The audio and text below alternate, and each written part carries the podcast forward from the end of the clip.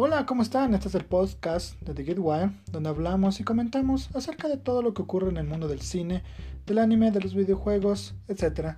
Así que sin nada más, relájate y comencemos. Y bienvenidos a un capítulo más de nuestro podcast, retransmitiendo desde aquí, desde Quito, Ecuador, que sorpresivamente este episodio cae en su semana de fiestas, son las fiestas de Quito por Fundación. El capítulo del día de hoy va a ser bien condensado debido a que este fin de semana se celebra la última convención del año eh, de lo que tiene que ver dentro del mundo del cine, de los cómics, de la cultura pop en general, que es la Comic Con Experience en Brasil. Eh, esta se realiza todos los diciembres de cada año, el 8, 9 y 7, y van, cada año ha ido incrementando aún más su popularidad. El otro año pudimos ver que dentro de esta eh, convención se anunció y se dio un pequeño vistazo a lo que fue Venom, y también un vistazo de lo que iba a ser lo nuevo de Marvel para este 2019. Sobre todo impulsaron bastante lo que es Spider-Man Far From Home. Pues bueno, dentro de este ámbito se mostró que Kevin Feige personalmente va a ir a la Comic Con Experience en Brasil y esto significa que Marvel va a mostrar algo, eh, quizás más películas para su calendario en la fase 4 o 5 eh, quizás eh, promos para sus series de Disney Plus, pero la presencia de Kevin Feige, personalmente, él dentro de esta Comic Con Experience, demuestra que no la el panel de Marvel, si le ponemos así, no va a ser un panel como cualquier otro, no va a ser un panel que muestren un trailer y se acabó. Va a haber información importante que salga dentro de este panel. De la misma manera, Warner va a estar presente y sobre todo va a ir impulsando lo que es Wonder Woman 84. Eh, el primer trailer de Wonder Woman 84 llega este, este fin de semana, así que atentos a eso. El fin de semana llega el primer trailer de Wonder Woman. Eh, se ha hablado bastante de la secuela de The Wonder Woman. Se dice que los que tuvieron chance de ver lo que era CinemaCon en abril y otros por ahí en alguno que otro evento, pequeño evento, sobre todo en Europa, decían que aunque la película se ve muy bien en cuanto a argumentación y personajes, que es lo que importa, en cuanto al aspecto visual y al, aspecto de VFX, de CGI, es donde la película quedaba bastante corta. Entonces hay que ver eh, la película de... Eso fue las razones de la que la película fue pospuesta para el 2020, porque la película tenía que estrenarse este año.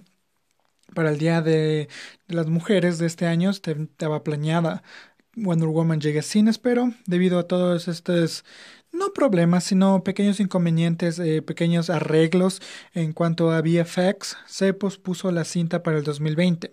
Pues bien, llegó la hora de poner las de encender el motor de, del marketing y Wonder Woman 84 comienza su marketing este día sábado. No se sabe todavía si va a ser un teaser trailer o un trailer como tal, como hemos visto en los dos trailers que salieron el día de ayer y el día de hoy y que ya vamos a hablar de ellos. Dentro del eh, aspecto, igual de noticias, eh, tuvimos que el día de ayer eh, Eurogamer esto ya está confirmado. Fue un error, sobre todo, ¿no? Eh, Eurogamer eh, mostró lo que fue un pequeño error por parte de la gente detrás de PlayStation Network, debido a que estaban buscando lo que está por lanzarse dentro del dentro del PlayStation Network, ¿no? De donde te puedes descargar juegos y toda la nota, donde están eh, los futuros eh, proyectos que van a llegar a PlayStation y obviamente no son exclusivos la mayoría, sino que primero están por llegar a la plataforma. Pues bien, eh, scrolleando, se dan cuenta de que existe ya con artwork y las dos versiones, ojo, las dos versiones del nuevo Resident Evil 3 Remake y esto genera varios asteriscos que hay que hablar. Uno, se confirma lo que ya se venía diciendo hace bastante tiempo, que mm, los dos Resident Evil, tanto el 2 como el 3, estaban siendo eh, su remake al mismo tiempo. Y es por eso que hace algún tiempo salió la noticia que Resident Evil 3 Remake estaba bajo otro equipo, no el mismo que estaba haciendo Resident Evil 2 Remake, pero que estaba funcionando bajo el mismo engine, bajo el, mismo sistema. Entonces iba a correr de la misma manera.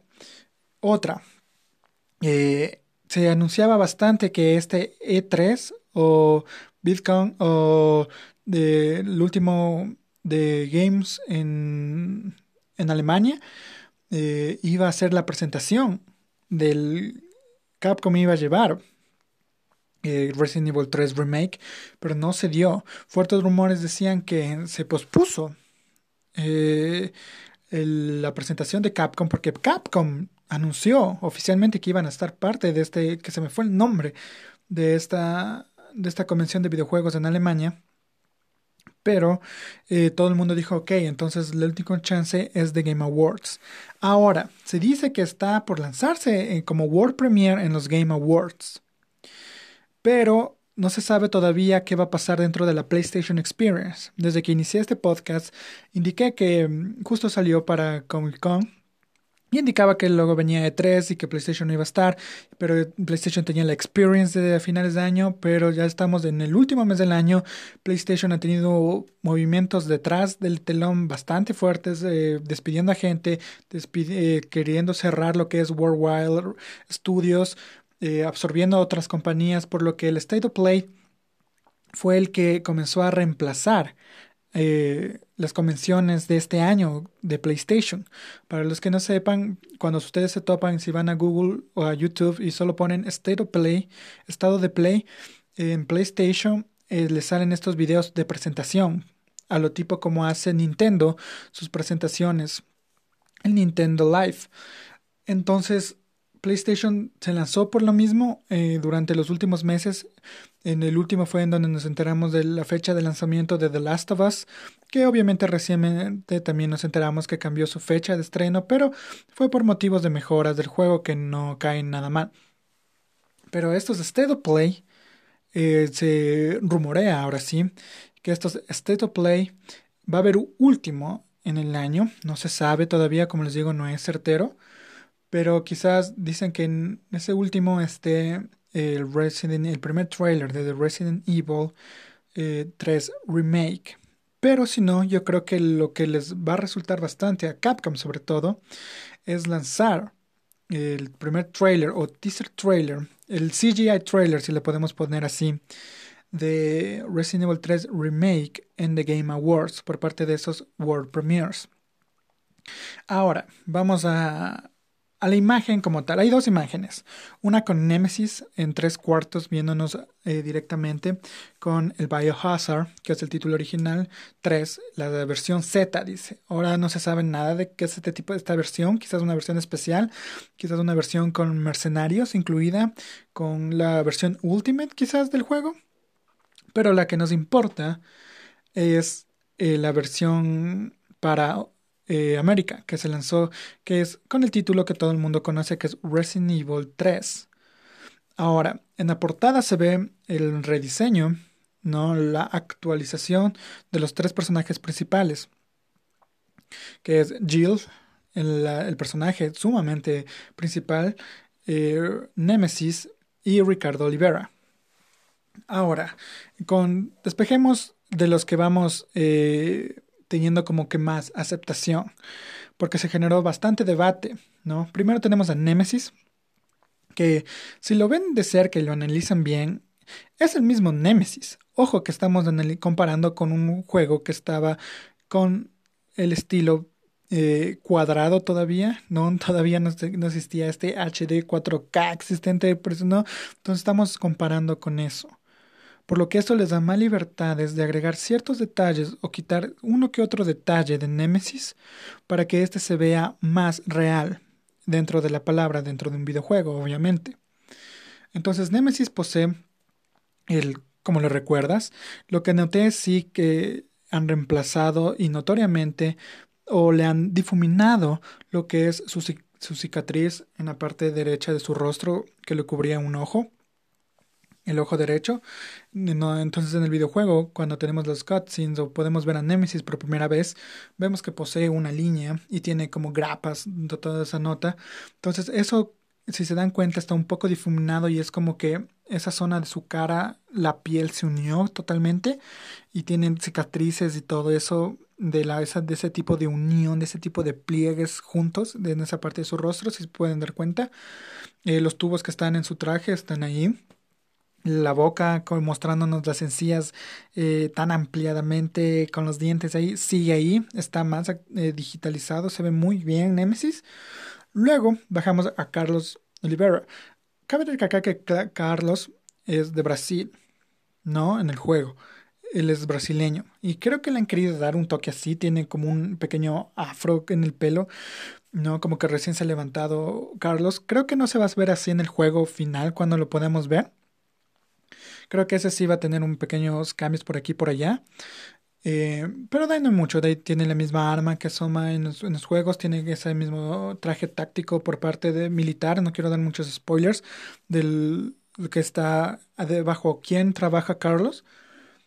Y de ahí tenemos al personaje principal. Quizás uno de los personajes principales más queridos y más apreciados por parte de los fans de la saga, conjunto con Leon, con Claire y con Chris y es Jill Valentine. Ahora, no sé cómo va a ser el diseño del personaje de pies a cabezas. Cabe recalcar que Jill estaba en otros asuntos cuando el juego comienza y es por eso que tiene ese traje, tiene la blusa azul y una falda y botas. Entonces, ahora en 2019 o 2020-2021, donde salga el juego, no sé cuál va a ser el diseño como tal. Por lo que se ve en ese eh, encuadre que le han hecho a Jill, que se le ve solo desde el. como desde el, pecho para arriba. O sí, se le ve desde. está cubriendo con el brazo. Se le ve que han agregado ciertas cosas como coderas, eh, protección en guantes, eso, por lo que hace indicar que eso vas a poder hacer un upgrade de tu personaje, porque no creo que ese es el, como comienza Jill en el juego sino que es mientras vamos avanzando, Jill se va equipando más y más y más. Y podemos hacer un custom como en el Resident Evil 2 Remake. Igual con Carlos, etc. Puede aplicar eh, trajes y todas esas cosas como en el Resident Evil 2. Ahora, no sé si le van a, a dejar con falda y con botas a Jill. Espero que sí, porque es la historia del personaje es que se estaba yendo. Entonces el personaje estaba enrumbándose a dirigirse a otro lado y es donde la atrapa la infección y la expansión en Raccoon City. Ahora, no sé, y creo que sí, ¿no? me dice que algo que van a, van a comenzar con el traje original de Jill Valentine, pero las circunstancias de lo que está pasando le van a obligar a ponerse como decir un traje para pelear, ¿no? Un, un traje más a, cómodo para enfrentar esto y todo lo que sufre Jill, porque si vemos va a sufrir bastante Jill Valentine en este juego. Han mantenido su pelo de igual manera, ¿no? Con el peinado hacia la. con su peinado hacia la izquierda totalmente, ¿no? Eh, pelo corto. Se le ve un poco alborotado, pero es para demostrar acción, ¿no? De igual manera ya tiene en su cara ya golpes, suciedad y todo eso. Entonces, eso demuestra que el personaje está en acción, ¿no? Eso te denota la acción y todo eso nota que va a ser un juego más crudo, que no sé qué.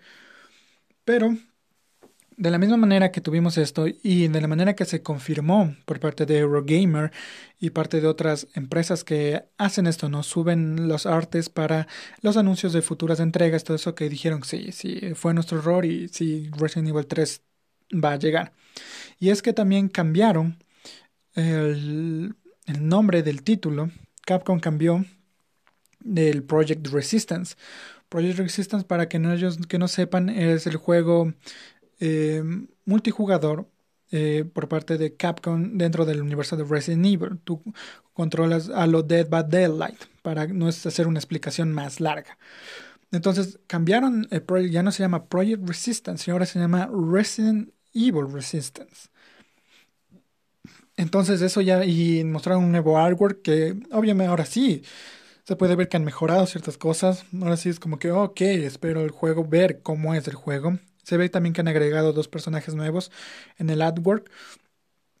pero se ve el cambio y, y las ganas que le está poniendo sobre todo Capcom a este proyecto. Eso sí, espero que los Game Awards, que son este 12 de diciembre, para aquellos que no sepan, pueden verlo en YouTube, en, en Twitch, en Facebook, me imagino que también van a retransmitir, es una retransmisión. Van a poder ver en vivo. Eh, espero que uno de esos World Premiers sea Resident Evil 3 Remake es algo que Capcom ha estado queriendo hacer por bastantes años como Dino Crisis. Espero que luego este equipo que se encarga de hacer los remakes, porque son juegos para la gente que aún no le gusta, que por qué hacen remakes de aquí y de acá, son juegos que lo necesitan, son juegos que su historia puede ser mejor aprovechada. Lo demuestra Resident Evil 2, eh, está nominada a Juegos del Año, Juego del Año, y eso demuestra lo que puedes hacer con un remake, no con un reboot, sino con un remake. ¿No?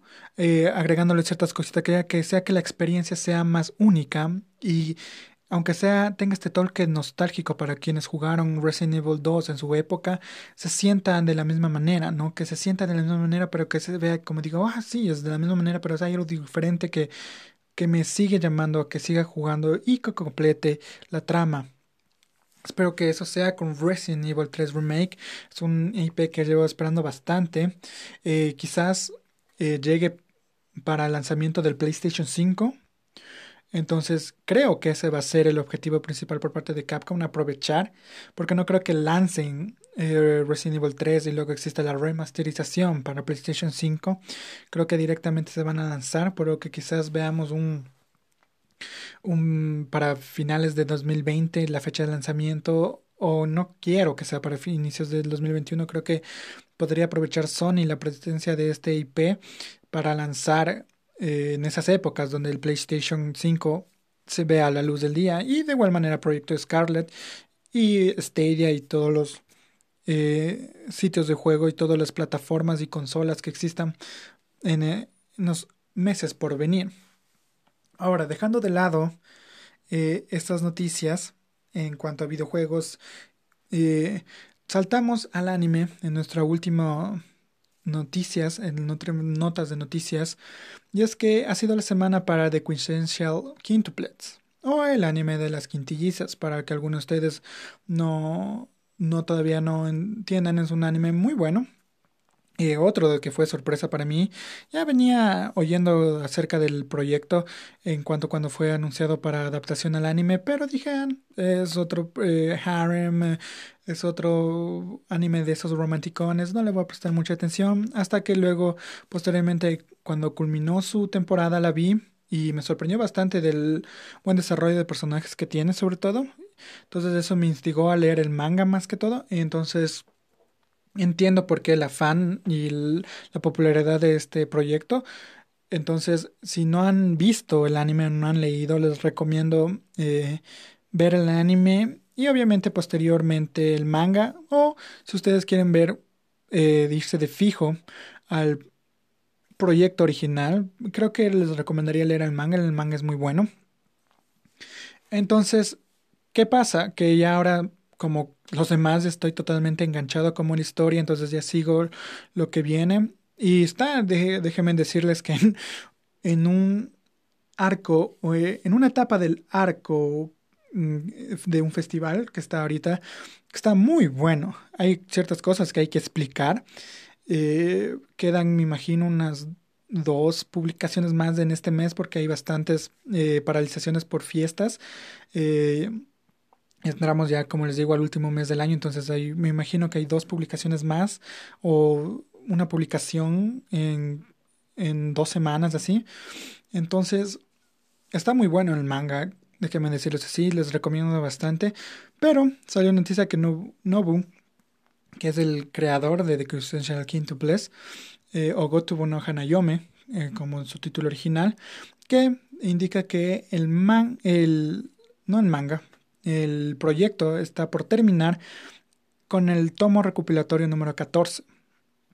Ahora creo que son 36 tomos, eh, ahí existe una recopilación, por lo que eh, cada seis meses sale una de estos recopilatorios en donde está todos esos tomos en uno solo. Entonces me imagino que será en otros seis meses más o seis o siete meses, no pasará de eso. Entonces ya tendremos el final de esto.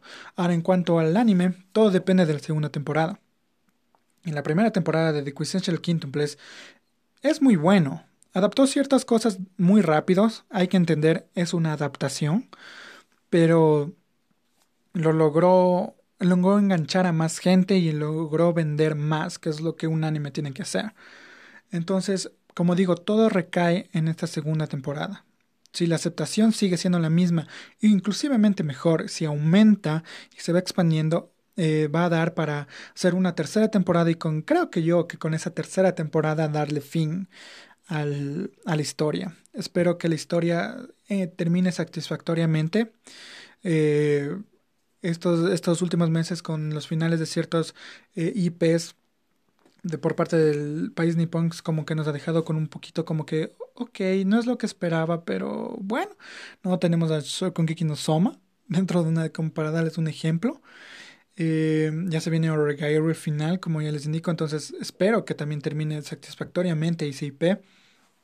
Pero hey, eh, si no han visto o si quieren entrar dentro del mundo del manga, eh, pero no quieren leer algo tan pesado, algo que les dé información como locos cada dos páginas, entonces que tengan que guardar tanta información y tenga un lore bastante y que sea muy amplio, les recomiendo Gotoban no Hanayome o The Crescential Quintuples.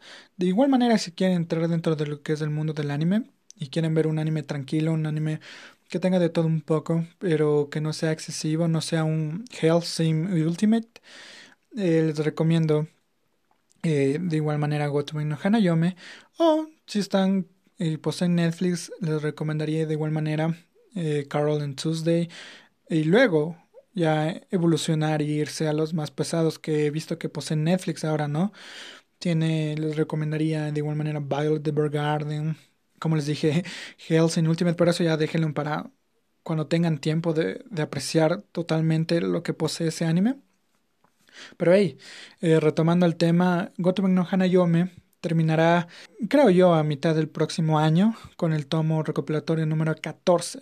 Entonces la historia de las quintillizas va a llegar a su fin. Ahora, terminando esta sección, vamos a tener un interludio, eso sí, y porque vamos a hablar en nuestra sección, en nuestra última sección de este episodio del día de hoy, de trailers y más trailers, porque es sí, han salido trailers, uno que otro, más genial, ¿no? Entonces vamos a ello.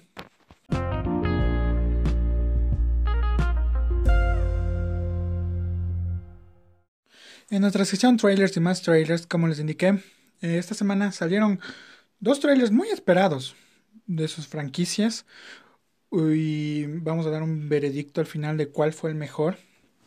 Primero tenemos el día de ayer, ya martes. Eh, sorprendió bastante porque salió a la medianoche en hora eh, del este, en hora de oeste salió una madrugada, casi 4 de la mañana.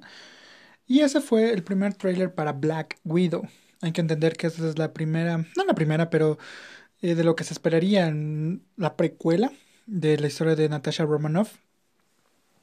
Y eh, en general, el trailer está muy bueno, eh, generó expectativa. En cuanto a mí personalmente, sí generó una expectativa de, ok, ahora sí eh, Marvel intenta darme, elevar el hype para ver este proyecto. Porque siendo honestos, después de lo que pasó con Capitán Marvel, y no voy a ahondar bastante en eso. Si quieren saber mi crítica, está en nuestra página de Facebook. Es una de las primeras críticas que hice de manera escrita. Y para resumir, no es una de las películas que me haya gustado bastante. Creo que dejó mucho que desear Capitán Marvel. Y eso recae bastante en lo que es su guion. Siempre recaigo en eso. Y, Capitán Marvel tiene uno de los guiones más flojos que he visto dentro de Marvel. Eh, ahí, están con Thor The Dark War o Iron Man 2, eh, ciertas partes de Iron Man 3 tenían una luz genial, pero luego otras cayeron bastante. Para mí personalmente está Age of Ultron de igual manera. Pero no hundamos bastante. Entonces, la presencia de Black Widow, después de bastante tiempo de que la gente viniera pidiendo una, una película, De igual manera, personalmente creía que Black Widow funcionaba muy bien en un, en un conjunto, igual que Hulk.